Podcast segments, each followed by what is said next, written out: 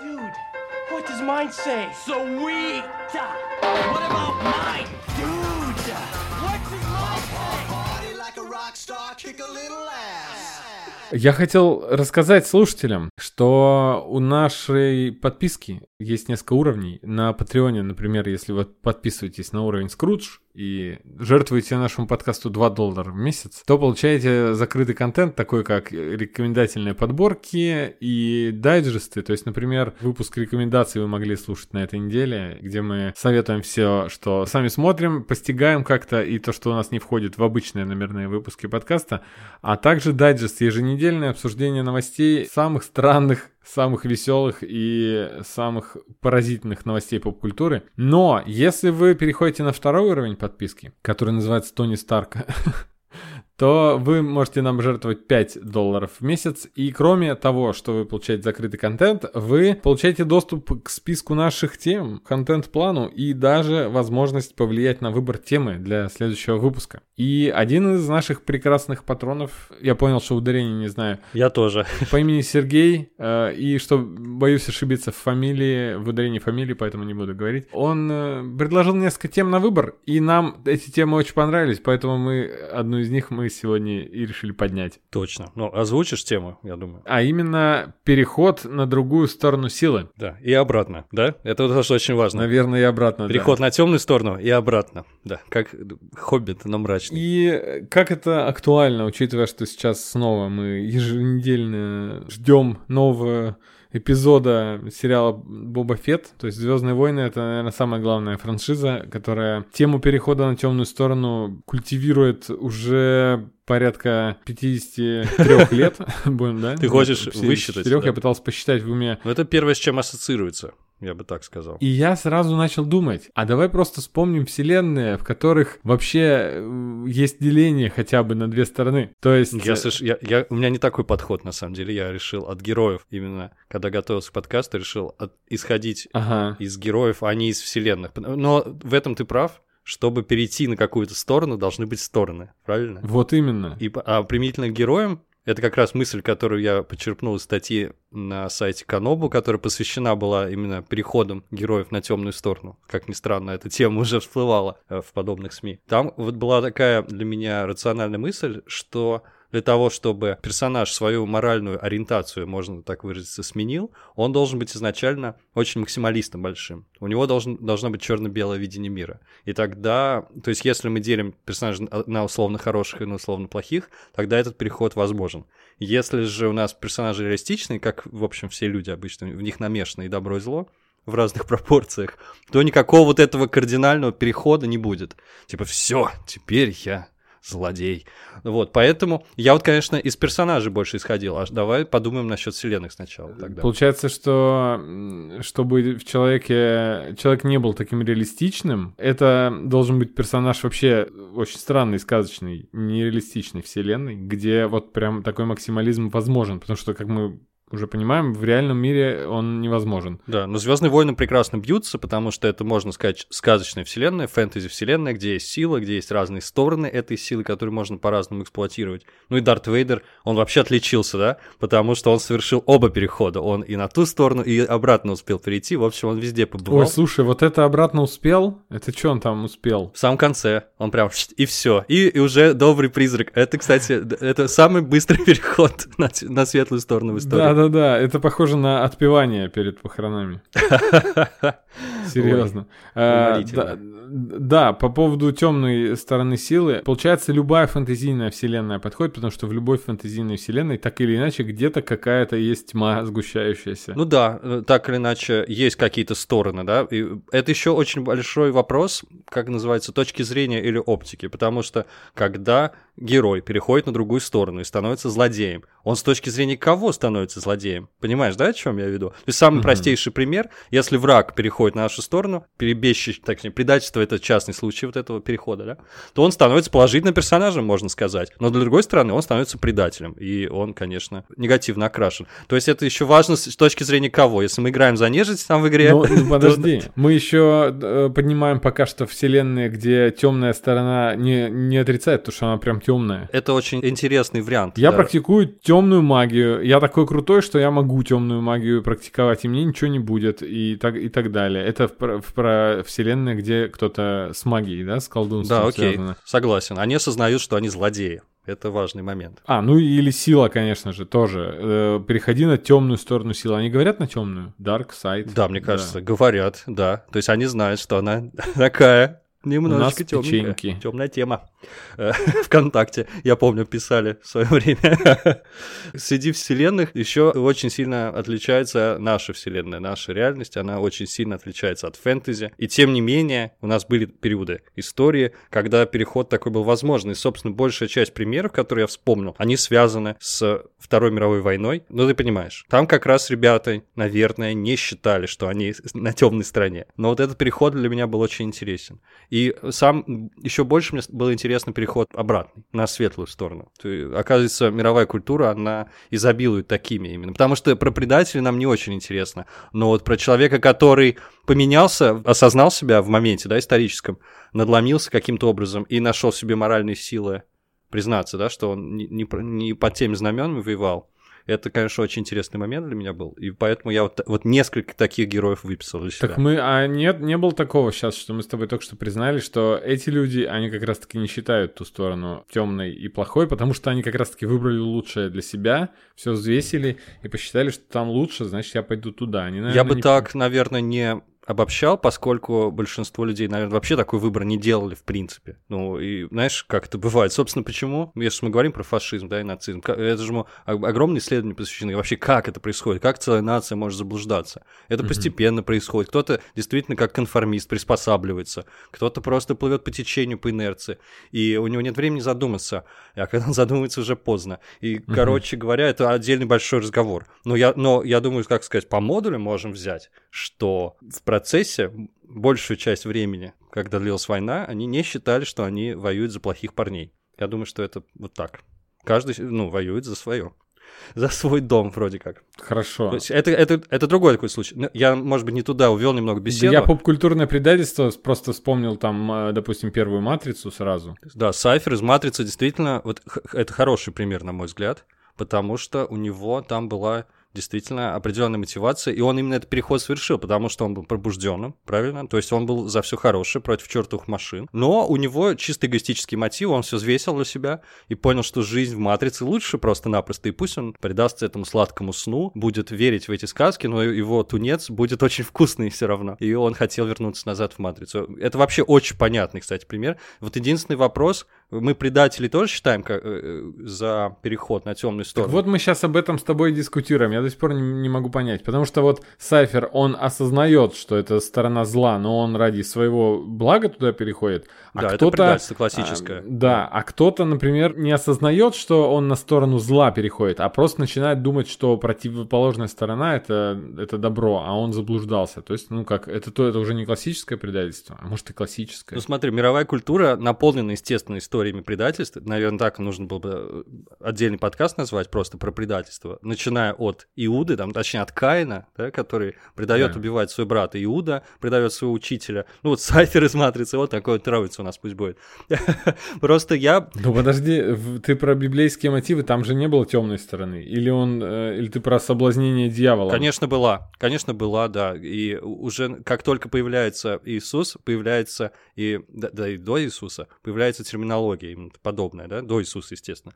Э, Есть зло, есть добро, есть дьявол, который искушает человеческие души, есть Бог, к которому нужно прийти. То есть нет, а, э, там это деление абсолютно точно существует уже. То есть вам- как- когда Каин жил с Авелем, не было согласен. Они вообще еще не знали, чего Я происходит. знаешь, что только что понял? Э, Прости, то Ветхий Завет — это Original Series, Так, так, так. Новый Завет — это Next Generation. Ну да, да. Ну типа да, так и есть. И вообще Новый Завет, он как бы э, является софт-трибутом, потому что он вроде как и про новых героев, но типа старые события упоминаются. Это люди в черном, новая часть вот эта, Ой, смешно. с Хемсвортом. Это вообще в таком контексте можно много пересмотреть. Очень смешно получится. Там, я не знаю, фильмы Зака Снайдера наполнены фан-сервисом, да? Ну ладно, я к чему вел-то, что, что подвидов вот этого перехода много, и, одно, и один из подвидов — это предательство. Но мне кажется, интереснее именно рассматривать моральную трансформацию. То, что произошло, например, с Дартом Вейдером, он ничего никого не предавал. Ну, почти почти учителя, свой орден, свои принципы и так далее. Но, тем не менее, произошла моральная трансформация. Вот м, об этом интересно поговорить. Просто предательств, их миллион разных видов, и у них, а есть какие-то причины, да, там, эгоистические, матери- материальные какие-то еще там, р- ради чего-то, или там, как в Дюне, да, например, чтобы, потому что моей жене угрожали, она была в заложниках там, чтобы спасти своего близкого человека. Об этом тоже можно поговорить, но я бы вот больше сосредоточился, ну, это лично мое предложение, на моральной трансформации героев, когда он понимает действительно, что он переходит в темное какое-то место. Мгм. Ну, последнее, что я хотел бы еще добавить, вспомнить, э, кроме того, что магические вселенные всегда подразумевают темную сторону э, и светлую, это тот же Властелин колец, Гарри Поттер, очевидно, да, и там есть целая группировка. Не один кто-то злой, плохой во, во всей вселенной, да, а целая армия.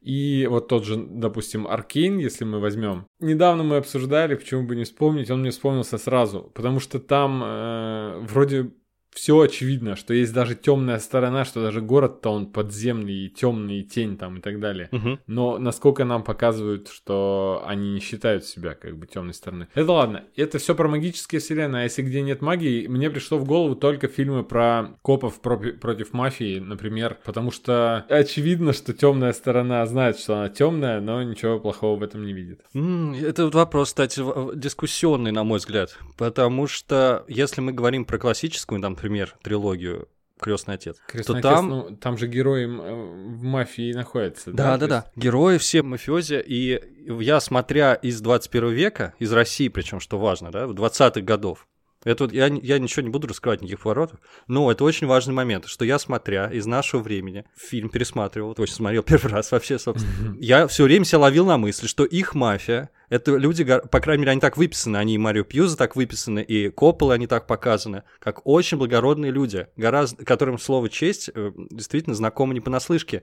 Это выдуманные персонажи, разумеется, но тем не менее. И они гораздо более благородные, чем, я не знаю, половина там чиновников всяких, в нашей стране существуют. А это не мафия, да, это просто люди уважаемые даже многими. То есть вот это, этот контраст, он вообще поразил меня, поскольку никого там мафия м, не убивает в фильме, кроме других мафиози. Они враждуют между собой. А люди, почему крестному отцу приходят, почему они так уважают? Потому что он заменяет собой власть. То есть полиция коррумпирована, полиция бездействует. Кому еще идти за спасением? крестному отцу, да, на поклон и попросить спасите, там, помогите. И он как бы вот эти все функции регулирующие, управляющие в свои руки забирает. Это очень такой сложный вопрос. Э, Именно вот в этих фильмах классических мафии там это не совсем злодеи. Значит, переход на другую сторону. Не, я на щас объясню, но они недобрые. сторону, Там будет происходить в... из мафии. Ну, то есть... Да, кто-то да, да, пред- стал, типа все, скурвился, э, стал там этим, стал на ментов работать, условно Да. говоря. Не, ну они там не хорошие ребята, они убийцы. Сегодня Кент, завтра мент. Да, точно. Кенты нам не... Ой, менты нам не кенты, как сказала Татьяна Эйдельмана. Я очень смеялся. Я к тому, что они плохие парни, они убивают друг друга. И, собственно, важный момент, вот именно перехода, там есть такой момент. На примере сына Дона Корлеоне, это Майкл, которого Аль Пачино играет. И в первом фильме он ничего не хочет иметь общего с мафией. Вообще ему наплевать. на- Он военный, он пр- прекрасный, значит, образованный, отслужил герой и супер благородный человек высоких моральных качеств. И ему это абсолютно не нужно все. И он вынужден, просто вынужден э, заняться семейным бизнесом, хотя у него отвращение полностью к этому. И по сути вся трилогия про его трансформацию, про то, как он переходит буквально на темную сторону. Э, Его пожирает власть, страх, там куча разных вещей плохих. И он расплачивается э, все фильмы за эти грехи непосредственно. То есть я не хотел сказать, что мафия это хорошие ребята, но они выписаны вот неоднозначно такими плохими людьми, особенно если смотреть из перспективы человека будущего в мире бесправном абсолютно, в котором мы живем. То есть вот такая мафия это сложная э, история, чуть более сложная. Но спасибо, что вспомнил, это крутой пример. Да, ну тогда по персонажам, которые тебе больше всего... Первые вспомнились и больше всего запомнились. Так, ну мне первым вспомнился, разумеется, Дарт Вейдер, про него, наверное, ничего не будем говорить. Это забавная деталь, что я написал в Гугле что-то вроде переход на темную сторону, и знаешь, что нашел? Сайт, посвященный фанфикам, и оказалось, что там есть тег, такая метка от героя к злодею и от злодея к герою обратная. Круто. То есть это, да, она еще более интересная даже, на мой взгляд, от злодея-героя. Потому что, судя по всему, это вот прям супер популярный троп, то есть вообще мировая культура зиждется на этом во всем, на этом, на этом, я не знаю, как это назвать, на этом переходе, на этой транзакции. Поэтому какие-то свои собственные примеры яркие я вспомнил. Первое, после Дарта Вейдера, я клянусь, мне пришло на ум «Проверка на дорогах». Это фильм Германа, э, первый фильм причем, Алексея Германа 71 года. Нормальный переход. Да, я согласен, что это даже не из области поп-культуры, но это из области культуры, и это просто очень знаковая история для нашей страны, потому что это впервые в жизни в Советском Союзе показали коллаборациониста, который, ну, он, там герой, один из главных героев, он присоединяется к партизанам, как раз с целью искупить вину за то, что он перешел на сторону противника. То есть это для меня показалось очень важным, и это вообще для всех было важно. Про коллаборационистов вообще не говорили в разрядах людей, да, никакие эпитеты человеческие к ним не применялись. Это враг, и все, это враг, и никаких тут не может быть. И вот впервые другой взгляд. Ну, разумеется, этот фильм отправлен был на полку. Хорошо, что еще там э, никаких санкций не применили к Герману и позволили ему дальше снимать. И фильм вышел только в 86 году. Мгм. Потому что, конечно, ну, как-то вызывать симпатию к врагу, да, это очень странно. Но при этом он там действительно показан человеком, ошибившимся в определенный момент, но пожелавшим искупить свою вину. Я просто стараюсь избегать каких-либо раскрытий, потому что фильм, я считаю, в высшей степени достойный, чтобы смотреть. И, как сказать, он становится человеком, и это его роднит во многом с э, Роем Батти из «Бегущего по лезвию», потому что это, он вот он никакого особого перехода не совершал, но он умирает как раз человеком потому что он человеческий поступок совершает, на мой взгляд. Короче говоря, проверка на дорогах это самая прекрасная, на мой взгляд, наверное, история про переход. Ну, тут еще тут основной упор делается именно на переходе со стороны зла на сторону добра. И вот как он страдает, и он как бы несет в себе этот груз все время, постоянно, ни на что не рассчитывает вообще, но его единственная задача как как-то попытаться частично искупить вот это все. Вот такой вот у меня пример. Хотел э, с- тогда следующего обсудить с тобой персонажа. Э, уже по поп-культуре и фантастике, где мы ближе всего, где мы чаще всего с тобой находимся. М, Мир Дикого Запада. Э, считаешь ли ты Уильям, да? Уильяма, да? А Он Yes. же человек в черном. Гигантский спойлер только что был для тех, кто не смотрел Мир Дикого Запада. Ну, А, вы да- все равно, да. Ну, вы все равно Даже не забудете. знаю, что серьезно. Ну да. Когда вы начнете смотреть, не вспомните про этот разговор. У меня так было. Ой. А, является ли он темной стороной, является ли он злом? Это же вопрос, который, на который нельзя ответить на протяжении, ну, до сих пор, по-моему, на- однозначно, разумеется. Но для нас вроде бы как, для обычных зрителей, скорее да. Для атмосферы само- самого мира Дикого Запада даже он э, надевает черное. Хотя он был светлым, очевидно, А и был- носил был в белой шляпе, одежду, да. да, и белую шляпу, и меняет ее на черную, и это очевидно переход на темную сторону. Но э, начинает ли он быть злодеем? Смотри, как мы это видим. Мы это видим, как действительно был юноша робкий, такой, и со взором горящим, и у него были какие-то идеалы юношеские, там он влюбляется в робота и так далее, и идеалы все рушатся, он разочаровывается во многом, при этом он какой-то стержень обретает и становится человеком жестоким, понимает, что он бог там, безнаказанный абсолютно, да, и начинает делать то, что он делает, и это, кстати, вот этот стержень ему позволяет в реальной жизни преуспеть и добиться очень много. Но, с его точки зрения, он был слаб, он заблуждался, он был глуп, и он лишь проходит инициацию в этом мире Дикого Запада и становится мужчиной настоящим, отринув вот этот бред, вот, который был у него, какие-то романтические идеалы и так далее. Он все это отринул, понял, что кто он на самом деле. То есть это смотря с чьей стороны посмотреть. Он, наверное, почти до, не знаю, до того момента, до которого мы досмотрели, он же вообще не раскаивается практически в, в содеянном. Он делал то, что делал, верил в это. Так что он очень сложный в этом плане, конечно, герой. Но тут, конечно, имеется, вот буквально показана моральная трансформация, и даже визуально показана моральная трансформация Мгм. этого персонажа. Это, конечно, мощный пример, да. Да, просто там нет другой стороны. Как в фильмах про магию, опять же, вот что «Властелин колец» и или «Гарри Поттер», где, очевидно, есть э, сторона. Кто за хороших, кто за плохих, да? Да, Но он просто ведет себя плохо, понимаете? Он Да. как бы, он, он как бы, хорошо, может быть, это мир был без полюсов, но он создал этот полюс. Ну, понимаешь, он, он своим, своим появлением, своим поведением создает полюс зла, и, соответственно, как это в физике, один полюс без другого не существует, э, автоматически появляется другой полюс, который противодействует каким-то образом. Мгм. Или есть это вот такая вот система, знаешь, одно без другого не бывает. Э, Тени без света не бывает, тут наоборот не бывает. Ну и мы «Мир Дикого Запада» смотрим дальше, когда уже действие переходит в реальный мир, когда от парков Мгм. мы уходим, и все равно продолжается противостояние, и две стороны, и мы уже там думаем, как, чью сторону принять, и все равно как-то за своих мы. Ну, вроде бы, я уже запутался, если честно, даже за кого я. Но я там за тех, кто умный и добрый.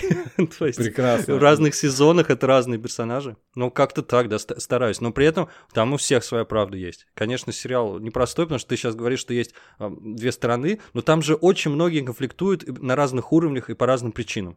Там есть конфликты внутри э, хостов, да, внутри роботов, э, и они с людьми, потом, но не со всеми людьми, там э, с- с Делосом. Ну, короче, это очень многослойная история, и вот, наверное, надо было на Уильяме остановиться нам просто, и все, чтобы не переусложнять все это. Но Ну знаешь, да, кого мне ну да. напоминает очень сильно? Его история, сейчас объясню. Но не очень сильно, просто первое, что сразу же какая ассоциация возникает, это во все тяжкие. Уолтер Уайт, вот он, мне кажется, сто процентов совершает переход, причем даже непонятно в какой момент, с самой первой секунды первой серии, В возможно. самой первой серии, как будто бы. Да, но это так постепенно происходит. Я, к сожалению, я обдумывал это накануне подкаста, но я уже подзабыл свои мысли. Но я сейчас попробую воспроизвести, потому что вообще для меня э, во все тяжкие это величайшая трагедия нашего времени.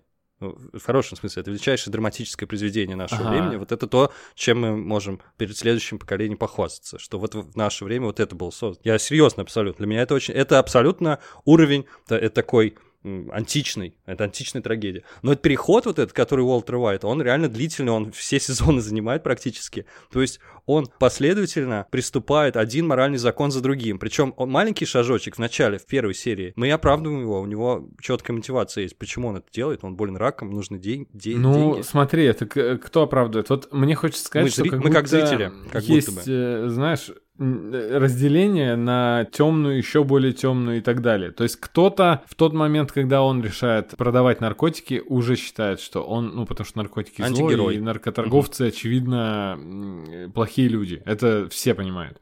Но мы на его стороне и почему-то думаем, ну, он же не убивает никого, он там продает и спокойненько, чтобы семью свою. Потом, когда дело доходит до первых убийств, ты уже думаешь, ну, он вроде как, чтобы себя защищать и так далее. И только потом, уже в самом конце, он, Мгм. очевидно, полный переход совершает. Ну, блин, он, он и до этого полный совершил, но смотря куда. Вот что- Нет, я об этом и говорю. Да, что он прям в первой серия начинается, и он сразу же этот шаг делает. То есть с этого начинается, но мы этого еще кто-то не заметил, а у кого обостренное чувство, как сказать, несправедливости, но вот это моральности, то он сразу же такой, ну все, это прям злодей уже, что ничего хорошего из этого не выйдет.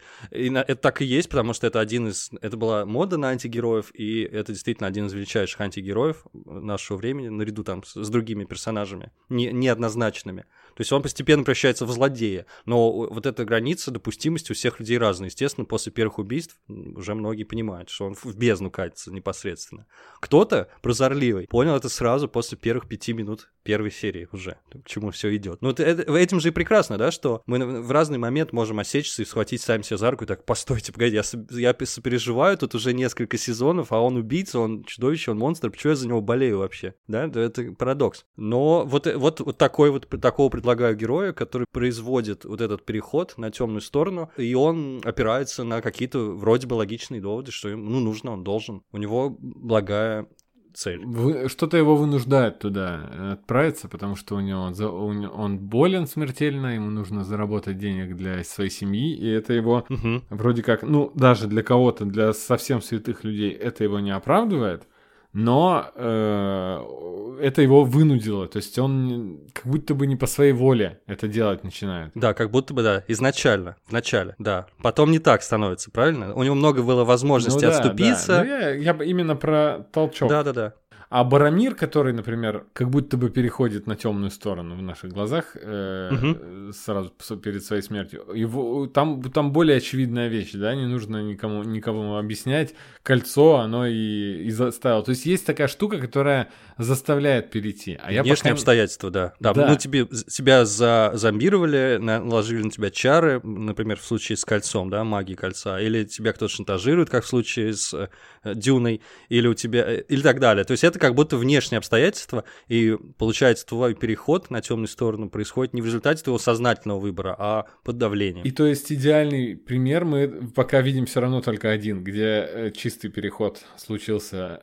Это Дарт Вейдер. И, и у него, ну да, его совращали, но тем не менее у, именно, него, да. у него не было какого-то триггера типа кольца, которое его там одурманило. А, У он него са- оправданий нету, да, как Да. таковых, что вот меня заставили. Да нет, ты сам, типа, с- решил. Ты мог Да. так не делать. Э, Согласен абсолютно. Чувствую, закончится у нас подкаст тем, что мы скажем, ну, все, под эту тему подходит только Дарт Вейдер. Да нет, почему же? Мне кажется, так или иначе подходит все. Я интересную статью нашел, называется Transform a Hero into a Villain in Seven Steps.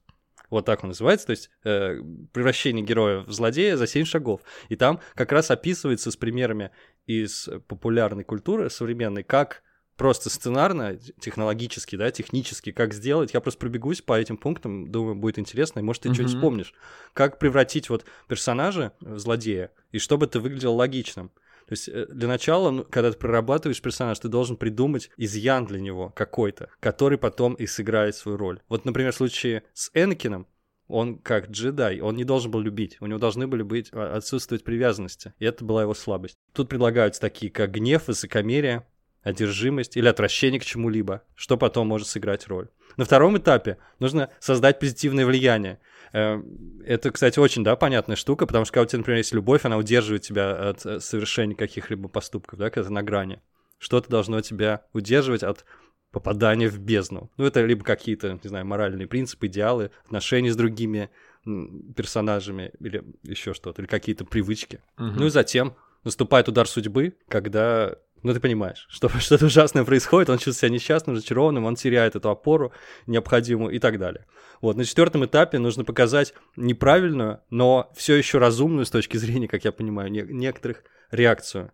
То есть в этот момент, на этом этапе его изъян вступает в силу, вступает в игру, и он как-то реагирует, ну, как ему свойственно, там, слишком агрессивно и так далее, начинает всех крошить, какие-то преступления совершать, нарушать запрет, но мы его еще вроде как оправдываем, это понятно. Ну и дальше этот э, автор предлагает на пятом этапе наказать его за плохое решение, в общем, его постигает каким-то образом кара, и дальше приподнимите персонажа с колен и снова повторите то же самое, и на седьмом этапе, то есть, понимаешь, он попадает в некую воронку, вот эта порочная обратная связь, и он хуже только делает, пытаясь что-либо сделать, он только еще больше вредит, и, в общем, как будто бы он, э, у него никаких шансов больше нету уже. То это как раз вот Уолтер Уайта приводит в пример что все, что он делал, он постоянно лишь обострял конфликты, все хуже и хуже становилось между ним, между другими персонажами, между другими наркобаронами, властями. И это заставляет его все более и более моральные поступки совершать, понимаешь, да? То есть это реально вот воронка такая песчаная, ты цепляешься, но лишь глубже погружаешься в это во все. Но на седьмом э, этапе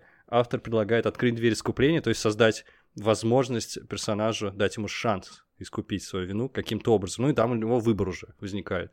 Идти в эту дверь или не идти в эту дверь. Вот это очень интересно, на мой взгляд. Ну, ты понял. Причем там, по-моему, в основном на примере Аватара, последнего мага воздуха, это рассматривается. Ну и вот там каким-то образом из во все тяжкие попал еще Уолтер Уайт в качестве примера. Очень интересно. Ну, ну, вообще, пример тут самый разный. От, от Звездного пути, глубокий космос 9, до сотни. Вот ты сотню, по-моему, знаешь, да? Я, см- я начинал ее смотреть, но... А, ну тогда не будем ничего Закономерно говорить. Тем более, тем более, что там э, супер спойлер, супер спойлер. Я ничего не буду рассказывать. Я уверен, Вот что это- сейчас, э, я узнав этот спойлер, меня бы не повлияло на просмотр потом, потому что я бы и не вспомнил, кто Не, это. пофигу, да, тем более ты бросил. Тем более ты бросил. Э, На мой взгляд, довольно интересная история. Вроде бы звучит логично, но как будто бы современные сценаристы очень часто пренебрегают э, рядом пунктов. И, в общем, еще стараются в конце так и статус-кво вроде бы вернуть. И, и, в общем, э, редко мы видим такую прямо полноценную сценарную работу мощную, когда проработанный персонаж, когда мы прям понимаем, что с ним происходит. Обычно нас сразу сталкивают с персонажем уже в его злой версии, в злой инкарнации, будь то Магнета или, кстати, Дарт Вейдер. Мы же без трилогии ничего не знали, он просто злой и все. Ну типа, да, нам пока показывают приквел, по сути, как если бы нам про Магнета показали Origin, где он молодой, и... А, собственно, нам его и показали. Он же был нормальный парень. Там точно так же показали, что да, он был... они дружили. и... Причем я, я его еще все время оправдывал там. Вообще, прям мне все показывали. Я говорю, да, да, вот, он так и должен действовать. У него есть вот травма, вот это, он был в концлагере, он знает, что происходит с другими в этом мире. И я практически все его методы оправдывал к ужасу, да, наверное. То есть он там едет мочить нацистских преступников, я такой, да, во, молодец. Ну и, короче говоря, он там в один момент перегибает, что называется, перегибает и становится... А, и, между прочим, другой э, друг, который шел рука об руку вместе с Ксавье в именно в этой киновселенной, это Мистик, она еще раньше, то есть она с самого глубокого детства знакома с э, Чарльзом. Мгм. И на темную сторону она переходит просто в момент, э, идет за Магнета и говорит, да, я с ним, пожалуй. Да, тоже там у нее есть предыстория определенная, но она, кстати говоря, это еще и персонаж, который вроде бы частично искупает свою вину и частично переходит назад, вроде бы. Ну, это э, смотря в какой трактовке, естественно. Но в «Днях минувшего будущего» она вроде бы такая, я правильная. А вот что уж говорить, по-моему, про последних фильмов она просто уже, да, положительный персонаж. Ну, я имею в виду, в «Днях минувшего будущего» она, она мешает э, каким-то там сообщникам Магнета убить президента Америки, и, в общем, она в итоге спасает будущее, можно сказать. Да, вот такой персонаж тоже интересный, но видишь, это уже обратный переход. Про- Мне, кстати, вот, честно говоря, про обратный... Ну, я именно про тот переход. Как, ну, Да, опять понятно. же, мы сейчас разграничили, что Дарт Вейдер э, уже у нас уже и Дарт Вейдер не подходит, потому что он изначально. Никто не подходит. Никто не подходит. Да, ну кроме Уолтера Уайта. Это все условности, потому что этот статус злодея, он же очень разными причинами может получиться. И по разным причинам. Ну, например, вот я когда спросил брата, я говорю, знаешь примеры какие-нибудь, когда злодей приковался в героя? И он мне говорит, ну, Северус Снейп. Я думаю, ну, Снейп. Но мы же...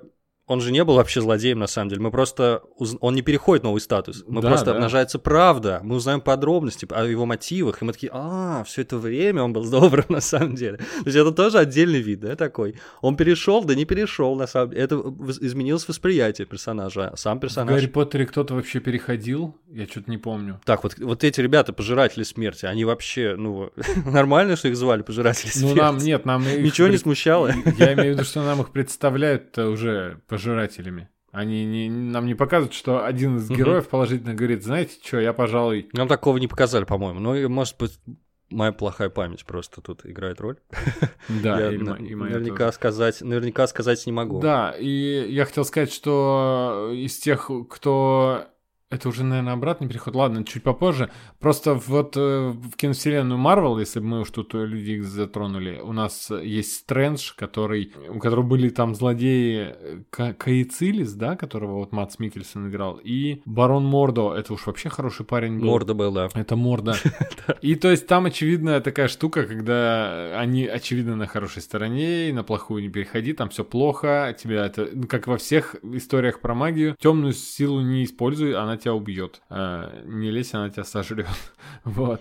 И, и они в какой-то момент просто э, как-то очаровываются ей. Я не помню там каких-то триггеров, как кольцо, которые их э, дурманивали бы и заставляли это делать. Я уже тоже не помню, к сожалению. Ну вот, э, кстати, из, из примера у меня из детства есть, это Warcraft 3, и потом, этот же пример можно назвать World of Warcraft. Это Король Лич. Ну, ты, может быть, помнишь, если ты Я играл нет. в третий Warcraft, что там был э, Мгм. принц Артас, и он из благих побуждений хотел, в общем, э, получить крутой артефакт, магический страшный меч, э, и чтобы с его помощью восстановить справедливость и всех порубать, но, короче говоря, меч-то был проклятый, там, там, и там уже была сущность определенная, и, соответственно, она с ним и соединилась, его полностью себе подчинила.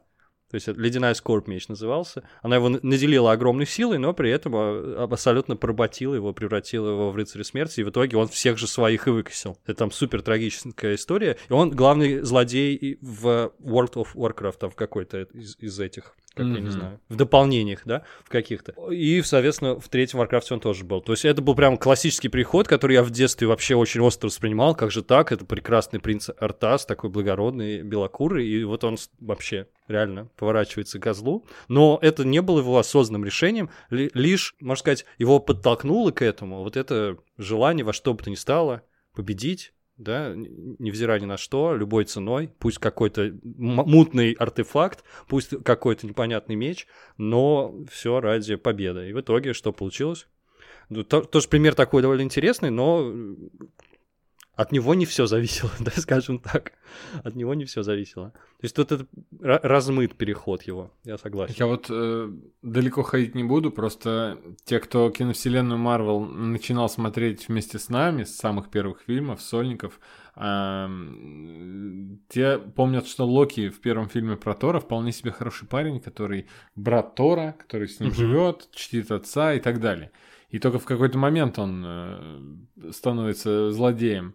А просто кто-то смотрел «Мстители», это просто типичный злодей, который ворвался и э, решил напасть. Да, вообще, как будто у него вообще без, непоня... без мотивации, просто хочет быть королем, править землей. На самом деле, нам потом объясняют, что это уязвленное самолюбие, недостаток любви, буквально. Просто и по- понимание, принятие. То есть это интересный персонаж. Я, кстати, согласен, мне кажется, мы его можем включить, но он же и обратный переход успел совершить в сериале Локи, да, в своем собственном. Потому как что он же теперь, он, он, снова добрый. переход, как будто уже совершил в Тор 3, там они потому что объединяются, чтобы сбежать. Да он еще и злодей, не злодей такой. Он как бы трикстер и во все играет, да. Мы это обсуждали уже в специальном выпуске про трикстеров. То есть он как будто бы такой. Все, с, полу, с полуулыбкой, все полусерьезно. Конечно, поработить он собирался серьезно их вроде бы. Это его единственный был такой мощный да. шаг. Дальше он такой, все. Непонятно, что от него ждать. Когда ему выгодно, он может объединить усилия. И погиб он почему? Потому что объединился с нашими против Таноса или просто решил Таноса убить, потому что Танос э, возненавидел Таноса. Он, э, вот почему. Непонятно, и мы не узнаем. Э, потому что он умер. Но Локи, наверное, я считаю подходящий пример. Все же. Тем не менее. Хотя, как нам же не интересно говорить про какие-то вот канонические абсолютно примеры, да, э, самые, как это называется, банальные. Нам интересно сложные. А сложные, они все уникальны абсолютно, да. Мгм. Они, у каждого там какая-то своя история. Вот Джейми Ланнистер мне пришел на ум. Но опять же, Джейми Ланнистера, наверное, я бы вообще не назвал ни положительным, ни отрицательным персонажем, как и все персонажи Игры престолов, практически. Он серый, он в нем есть и то, и другое. Подожди, подожди, нет. Э, Мы сейчас уже считаешь, про обратный серый? переход начинаем говорить. Да, да, я начал, извини. Все, все, назад, У вернемся. меня отдельный Извини. список. Вырежи. Э, Да. э, Дело в том, что Джейми Ланнистер начинается Игра престолов, первая же серия, с того, что он отвратительный мерзкий злодей, который убивает ребенка. И к тому же сына якобы там центральных добряков. Мы потом уже понимаем, что не все. Жалко этого добряка. Да, жалко. Жаль этого добряка. Ну, и потом мы уже понимаем, что все там серые и нет, но он нам, нам очевидно, его даже позиционирует как э, зло. Да, это правда. Но И- это скорее вот играют ожиданиями нашими. И... А потом, оказывается, а, оказывается, я всех спас, говорит он в один момент, да, Бриене. О, я-то вообще там, и мне никто ничего спасибо не сказал. Вот Это, это важный момент, когда вот они вместе, это их трип, это их путешествие, и он раскрывается как человек, и мы узнаем, что на самом деле он хороший. И я уверен, что именно с этого момента в ванной теплой у всех поменялось отношение окончательно к нему, и он стал уже все. Да он хороший парень. Ну да, влюбился в сестру, блин, в эту заразу. Ну, бывает, конечно. Ну, это уже пойдем по обратным примерам просто. И э, я вспомнил «Пираты Карибского моря», потому что там... Ну, там вообще с- со стороной тоже не все понятно, потому что Джек Воробей — это вообще с- супер странный, не- неоднозначный персонаж. Но там был... Он тоже трикстер, да, черт его Да, знает, он но какой. очевидный злодей Добрый э, серии был Барбосса, и вот он, в общем-то, своим и стал, и до самого конца своим был хорошим на нашей стороне. Так что Барбосса очень четкий пример обратного перехода. Согласен. Я не могу вспомнить, это то ли у Уэса Андерсона было в «Бесподобном мистере Фоксе», то ли еще, еще где-то. Там кто-то, один персонаж спрашивает, а ты злой или, или, или- или добрый? так смешно было. Я до сих пор так примеряю. А он Да, злой или... а, а сложно, да? Например, если смотреть гражданскую войну, где все э, Марвел, где все делятся на две стороны, и, в общем-то, все хорошие, потому что одни болеют за регистрацию, за легализацию. Все хорошие, но супергероев. они почему-то друг друга бьют, да, Да, пытаются и, убить. И, и у них на, ну, на, на пустом месте буквально вне закона объявляют э, героев, которые не хотят регистрироваться, хот- хотят сохранить тайну личности и так далее, не быть э, на государственной службе. И, и даже то, такой же диалог происходит у Баки с, э, со Стивом. Да, это, по-моему, там было. А э, как понять-то, где наши? А, нет, это знаешь, где было? Это было во втором кэпе, когда Сэм Уилсон говорит, а э, как понять, где наши, а где плохие? Он говорит, будут стрелять в тебя, типа, значит, плохие. Ха.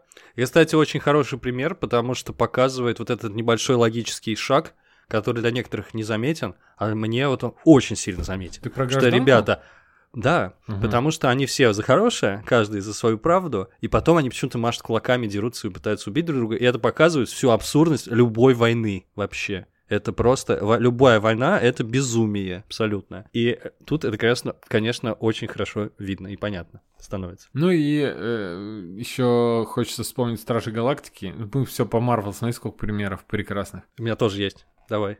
Небула, э, которая очевидно была злодейкой первых Стражей Галактики, и до самого конца она там остается и, и пропадает она там, мы ничего не знаем о ней долгое время. А потом, почему она становится хорошей, почему она в финале на нашей стороне? Потому что э, они вместе со Старком оказались Перевоспиталась, ты считаешь? в безвыходном положении, когда ты принимаешь сторону э, находящихся рядом людей просто потому, что тебе деваться некуда.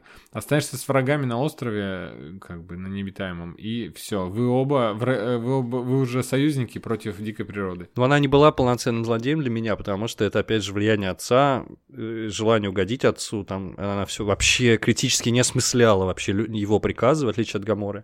То есть это тоже такой пример. Конечно, она формально злодейка, прям натуральная. Но почему она это делала? А, Из-за глупости. Пытаясь заслужить любовь э, ну, человека, который не любил ее вообще, да, и никаких шансов у него не было. Ты помнишь, как он ее разобрал? Это душераздирающий момент. Несмотря на то, что мы говорим про комиксы, про поп-культуру, там тоже бывают свои моменты поражающие. И там, где он ее разбирает на заставные части, это, конечно, какой-то ужас. Ведь он ее называл дочерью вроде бы, по собственным словам. Да, Вот. да. У меня вот пример есть э, ну, перехода как раз-таки классического на сторону зла. Это Капитан Америка, который в комиксах стал на сторону Гидры. Это событие взбудоражило фанатов комиксов. И, кстати говоря, этому посвящены большие разборы, как же так вышло. Там причем это постепенно происходило, вот его переход. Э, Ну, в общем, я не буду сейчас пересказывать, что это какое-то огромное количество информации. Да, а я эту арку не прочитал, и поэтому до сих пор не знаю. Я помню только мем, э, что когда Кэп говорит «Хайль Гидра», Как Гидра, да? И я не прочитал до сих пор эту арку, не знаю, чем она закончилась. Это был какой-то странный при- прикол. Он вынужден был так отыграть, или это правда, и он на самом деле был зомбирован все это время. Нет, это правда. Они логич... они не... он не был зомбирован, они постарались показать, как он именно логически, да, зачем ему это надо, чтобы вернуться, чтобы быть вновь. То есть вот такими эгоистическими какими-то мотивами они пытались в течение большого количества выпусков разных показать, как это может происходить. Так что это вот э, любопытный пример перехода. Я просто не очень помню, это в комиксах-то это какая-то параллельная ветка или в основной ветке это произошло. Потому что если это произошло в основной, тогда многие вещи тогда не, нельзя обосновать, которые были раньше. Ладно, давай тогда не будем трогать, потому что мы ни- Вообще ни не хера будем, не знаем. будем, да. Да, я, пытаюсь, я пытался просто вспомнить такой какой-нибудь пример, где э, персонаж э, был всегда, всегда на плохой стороне. Все время, когда ему нужно было против плохих пойти и убить там кого-то плохого, он это как-то скрывал. Где же... Это что, этот самый сериал э, «Миротворец», где он говорит, я плохой, но он пока никого не убил А. Нет, ты не понял мой пример. Ну ладно, тогда. Нет, я понял, понял. Я еще не могу придумать, просто вспомнить. Это я так, про мир- миротворца я пошутил. Когда смотришь какой-нибудь довольно-таки хорошего качества продукт, э, например, ну, Аркейн вот возьмем, да? В Аркейне очень явно мы, у нас есть переход на темную сторону, у нас де- милая девочка Паудер э, переходит за врагов, э, значит, работает на врагов и вообще чуть ли не но- нового отца. А потом, когда мы смотрим это в пересказе Саиндука, мы понимаем, как, ту, как тупо был совершен переход. Да, но в целом я не считаю даже, что был переход какой-то непосредственно. То есть она лично для себя, она сделала выбор Но моральный. она что привязалась к теперь человеку, может я так думаю, что Нет, она может убивать... А, да, она может убивать людей теперь, да? И, да, если он просит, и если хочется. И плюс его моральные ориентиры позволяют во имя какой-то высшей цели, благо для всех жителей Нижнего города, тоже убивать и так далее, взрывать. То есть она приняла его правила игры и как бы действительно плохая. Но на самом деле, вот мне брат рассказал, мне интересно было его глазами посмотреть, потому что я уже до- достаточно давно посмотрел, а вот он только что. И он говорит, как там интересно, думаешь, они плохие, оказывается, что нет. Потом, и действительно, там же вообще нет никаких персонажей ни в верхнем, ни в нижнем городе без изъяна, они все какие-то неоднозначные. И у каждого своя правда, и в этом прелесть сериала Аркейн, потому что там действительно и политика, и личные мотивы, там все это смешано, и получается, что все персонажи весьма неоднозначны, и самое главное, у каждого есть правда своя какая-то. Я бы не сказал, что Силка прям злодейский злодей, хотя он действительно выписан как злодей, он выглядит как злодей, при этом мы его понимаем в определенном смысле. И не сказал бы, что наш, э, наш парень ученый качок, как его зовут? Джейс. И, и не сказать, что Джейс однозначно хороший такой, и вообще э, у них даже разлад небольшой потом происходит с Ви после стычки на заводе, и ты смотришь это и понимаешь, что у тебя уже болеть-то вообще непонятно за кого.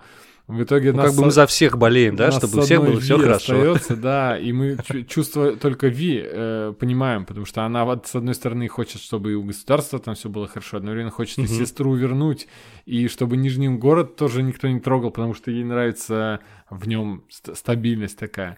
Э, Или Виктор, который там существует. Ты вот сказал первый пункт из, из то- эм, того пошагового руководства превратить по переходу. Мгм. Да, нужно, чтобы у человека был какой-то изъян сначала. Изъян физический у него здесь переходит уже все границы, и это его тоже постепенно делает таким...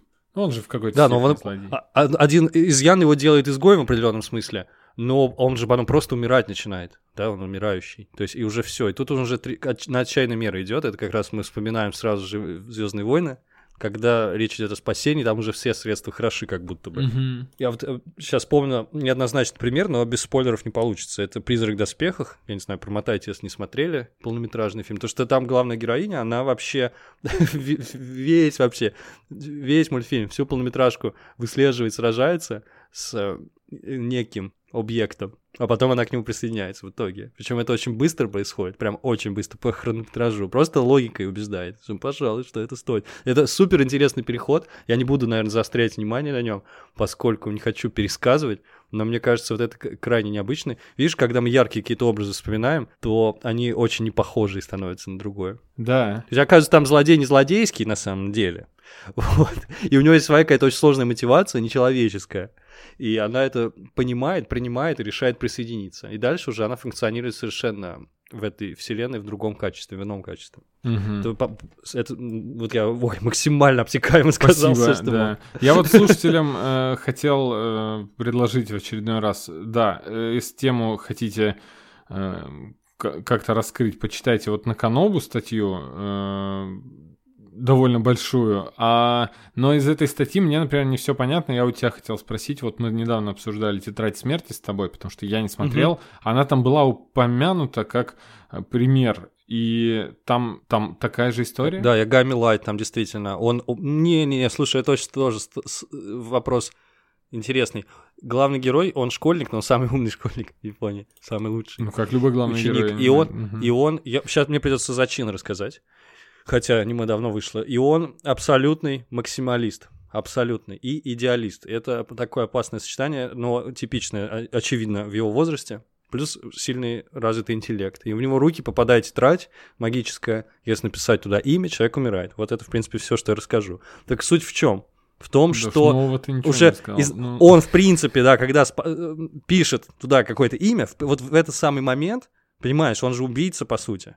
Он уже берет на себя эту ношу. А судьи кто? А он легко отвечает, я судья, потому что я самый умный. Я легко решу, э, кого можно убить, чтобы мир стал лучше. То есть он легко эту груз на себя берет, и тем самым он сразу же, по-моему, уже становится персонажем таким, неоднозначным весьма.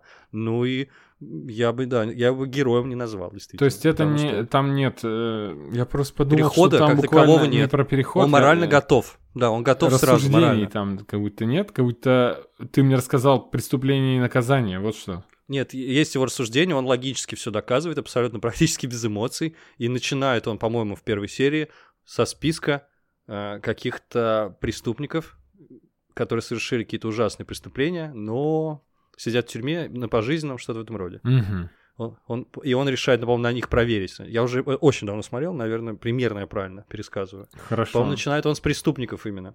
То есть, не, он абсолютно логически, что этих ребят нужно, он как Декстер, да, нужно там преступников, которые избежали наказания, Ну, убить. короче, никакой темной стороны там нет вообще. Почему же? Но мне кажется, он как бы постепенно все, все сильнее ввязывается в это. Это я же только первую серию пересказываю, все Так, погружается. а там, я имею в виду, нет стороны, как я сказал, что должно быть две стороны, Мгм. должно быть Вот у противостояние. нас в жизни же есть, да, в нашем идеальном мире есть как бы добро и зло, и мне кажется, вот прямо очень радикально, если подходить, то как только он берет ручку, да, и пишет какое-то имя, он все уже, уже как бы за гранью. Мгм. Потому что это ни одна из э, философий любви или религии, да, спасения не учит такому, правильно? Нельзя же убивать других, даже если... Ну, это как-то неправильно.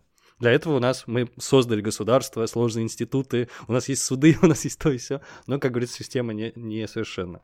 Все равно мир какой-то вот такой, какой он есть. Но это говорю, философский вопрос. Но для меня он, да, наверное, героем сразу же перестает быть. Становится злодейским таким немного. Я не... Ну, дальше хуже, скажу так, дальше Ясно. хуже. Вот интересный перс, это Нейт из Теда Ласса. А, класс. У меня, у меня он тоже записан. Но я его Да, записал него. ради шутки под конец, потому что я хотел сказать, что к- так как ты напомнил, э, что недавно была мо- недавно б- э, закончилась мода на антигероев. Э, И нам, э, ну, эпоха Уолтера Уайта, в общем-то, она ушла и так далее. Вот это мы сейчас говорили буквально полчаса назад. Я хотел сказать, что когда началась эп- эпоха положительных героев, и Тед Ласса ее как бы ознаменовал ее приход этой эпохи, все-таки в этом сериале появился отчетливый яркий переход на темную сторону. Это как раз Нейт. Да, он там еще сидеет постепенно, превращаясь в Жозе Мауриньо, какого-то одиозного тренера. Да, ну я тоже не знаю даже, что тут сказать. Если там какая-то темная сторона, он, он, наверное, не переходит на темную сторону, он точно перерождается в какую-то худшую свою версию. Из-за своих комплексов, из-за обид, глупости, непроработанных психологических травм и так далее. Он, в общем, не борется с этим, а как бы, окей, использует Точно это. ли он э, в худшую версию перерождается? Он просто уходит с работы на точно. другую работу, и это как бы противники... Он же всех обижает. Это про- Всех обижает ну, же там. это да, но это сгоряча явно, потому что если бы он не ушел в другой клуб, мы бы его там простили буквально в следующей серии. Мы, я имею в виду, наша компания Тед, Борода и... э, Не, я вот обиделся, что он так вот повел себя и сказал, и сорвает там эту бумажку Белив и грубит Теду и говорит, что ты меня бросил, ты вообще сам главный злодей, лицемер и жопа. И, короче, вот я за это обиделся уже заранее. Но к- ну, то, что перешел, вот в плане личностного роста, мне кажется, он даунгрейднулся абсолютно. Действительно, у него какой-то стержень появился, и он стал себя, наверное, как-то лучше ценить чуть больше. Ну да, у него э, в карьерном плане все хорошо стало. То есть он, он реализовался, в да, ну, профессионально. Но как личность, мне кажется, он ухудшился. Мне так, ну, кажется, не знаю. Это, кстати, это интересный момент, что он, в принципе, этому сериалу без необходим злодей, потому что слишком такой вот сладкий пер- персонаж, э, румяный, ду- душистый, чудесный, Тед Лассо. И это, нужен какой-то антиполюс, какой-то противовес в виде негатива. Сначала это была владельца клуба, потом она, оказывается, она добрая, на самом деле все это время была. Потом вот теперь еще кого-то придумывают все время нам. И это, кстати, возникает у меня сразу же ассоциация с мультфильмами, про которые Екатерина Шульман говорила. Она говорит, что в последних мультфильмах Диснея нету злодеев. И она считает, что есть некий гласный или негласный запрет на злодеев. То есть раньше было очень много ярких, да, злодейских персонажей. В каждом мультике мы легко вспомним, там, Джафар, там, ну, кто угодно. Мгм. Легко. А сейчас как будто бы их нет. Я не знаю, я что-то даже не стал копаться в памяти, но действительно последние как будто бы не, вп- не вспоминаются. Ну, злодеи. мы же недавно вспоминали, что настало время Малефисенты, Круэллы и прочих хороших злодеек, так что... Да, она про это говорит, что злодеи на самом деле не злодеи, что у них тяжелое детство было, и все, что им нужно, это с ним поговорить, их обнять, и все будет хорошо. То есть уже как будто бы отказывают нам в праве, что кто-то может быть просто полноценно злодейским. Ну, не знаю, вот такое сейчас время. Я не знаю, хорошо это плохо. Может быть, в чем-то это более реалистичный подход, потому что вот просто злодейских злодеев и в жизни, ну, не бывает, по-моему. У каждого Когда, там своя правда, да? когда еще никто не написал ни одного оригина Джокера, хотя я не помню, много ли их было, я потому что официально м, стал-то только один как раз в убийственной шутке, где нам пере- показывают предысторию Джокера. Он был исключительным чистым злом, но он как будто, как будто когда говоришь злодей, Мгм. чистый злодей, вот как ты говоришь, которые кончились в Диснее. И, и Джокер почему-то сюда не подходит, потому что Джокер сам по себе, потому что у него нет каких-то там...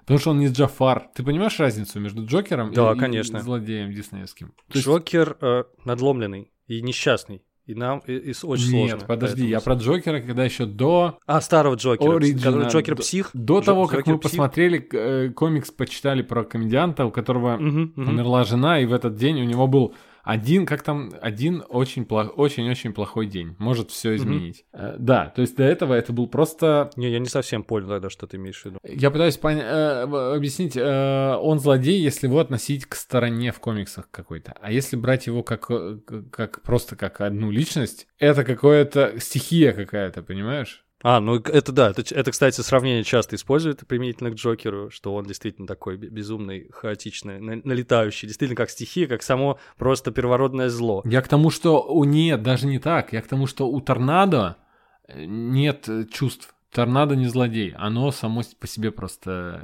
сносит Ты дома. имеешь, он, зло- он злодействует не ради чего-то, Ага. не ради... Я не знаю. Я- у него разные Джокеры по-разному. Кто-то же реально ради денег там это делает, просто чтобы дальше злодействовать, ну просто потому что это весело. Я Это не из Бэтмена с Адамом Вестом, наверное. Может быть, да, может быть. И раз мы про мультипликацию заговорили, я вспомнил сразу же два примера ярких. Это Ральф, который ему надоедает быть злодеем просто-напросто. Понятно, да? Это Рейкен Ральф. Мгм. Там он его злодеем, потому что б- быть ему на- роду написано, это его работа, да, ломать все, чтобы герой чинил. Но потом ему надоедает это, и он становится нормальным героем. Ну и примерно такой же пример, это Мегамозг шикарнейший. Причем вот каждый раз я на него смотрю и вижу Нила Патрика Харриса, просто вот вообще хоть убей, а а его озвучивает Уилл Феррелл. Я считаю, что это величайшая несправедливость, потому что это, это Нил Патрик Харрис из э, этого Доктора Ужасного. Да, да, В да, общем, вот да. один в один. Я- и дальше буду так считать, что это он, просто в анимационном виде. Ну и понятное дело, что Мегамозг ни- никогда не был злодеем, но просто придумал себе это. И потом понимает, что это какой-то путь неправильный. Шикарный, на мой взгляд, мультфильм в Да. этом смысле. Я, и- и- нужно же сразу сказать, что есть еще пример перехода. Э, Это мультфильм «Гадкий я», трилогия, э, которая Да, точно. по, по качеству, я бы сказал, что сильно не падала от первой к третьей части. И не посмотреть ни разу в жизни мультфильм «Гадкий я» — это, конечно, преступление. Не будем это сейчас распространяться и винить, обвинять Кто тех это? людей, кто, кто, не это? смотрел. Кто этого не делал? Да. Так, да. Но, но. Грю там герой изначально злодей в чистом виде, он хочет быть злодеем, он состоит в корпорации злодеев, они соревнуются злодействами, кто круче злодей и так далее. Но потом он идет на путь исправления, и злодеем все равно остается. То есть он... э, да, я не буду тебе ничего говорить, просто посмотри. Остался верен себе. Ладно, я посмотрю, мне прям стыдно стало, тем более, что ты пристыдил нас прямо перед ушами всех слушателей наших.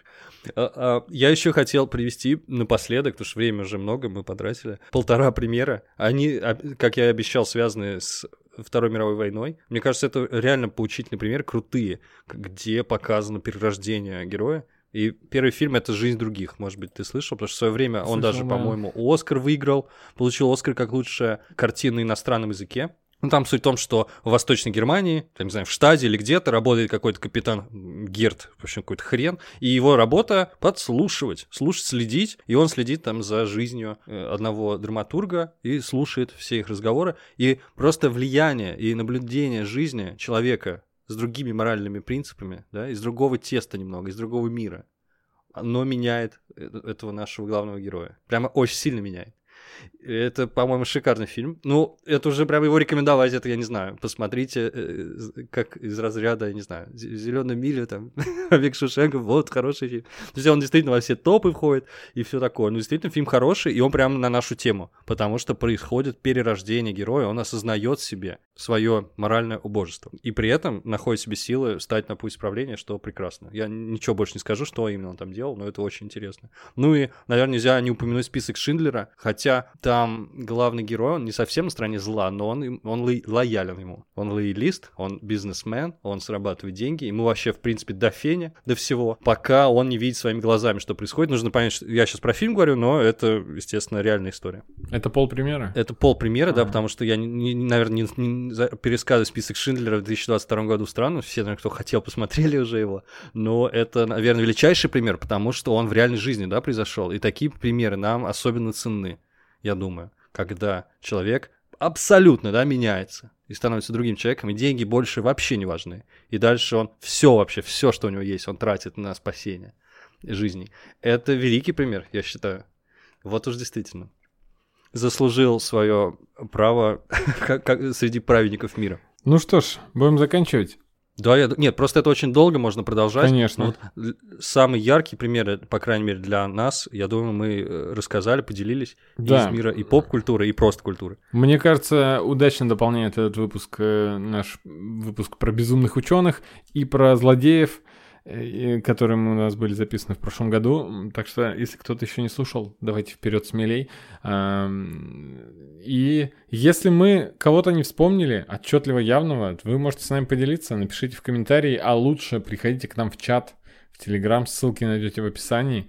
А, И мы с вами там уже пообщаемся на эту тему. У нас там уже много, мы все общаемся, у нас там атмосфера дружеская. Да, все так. Да, ну и закончить хотелось бы, прочитав вслух один э, любопытный комментарий на, под статьей на Канобу. Э, Один э, человек написал, из комиксов в этом ключе, безусловно, на ум приходит Рид Ричардс из Ultimate вселенной, который в результате многочисленных провалов съехал с катушек, превращается в ужасающего и харизматичного злодея, который с легкостью нагнул местных мстителей в скобках и вскрыл череп Тони Старку. Вот такие комментарии О, мне сразу хочется проверить потом. Это было? Ничто не мотивирует Или почитать комиксы заново, супергеройские, которые уже давно забросил читать, э, кроме вот таких вот комментариев. Прям уже захотелось Ultimate. Что там творится, да? Да, Что да, там да. творится, черт его знает. Ой, ну что, ребята, переходите на светлую сторону силы, что могу сказать, у нас тут все есть, и печенье в У том нас числе. конфеты. У нас конфеты, точно. Ну что ж, всем спасибо и всем пока. Пока-пока.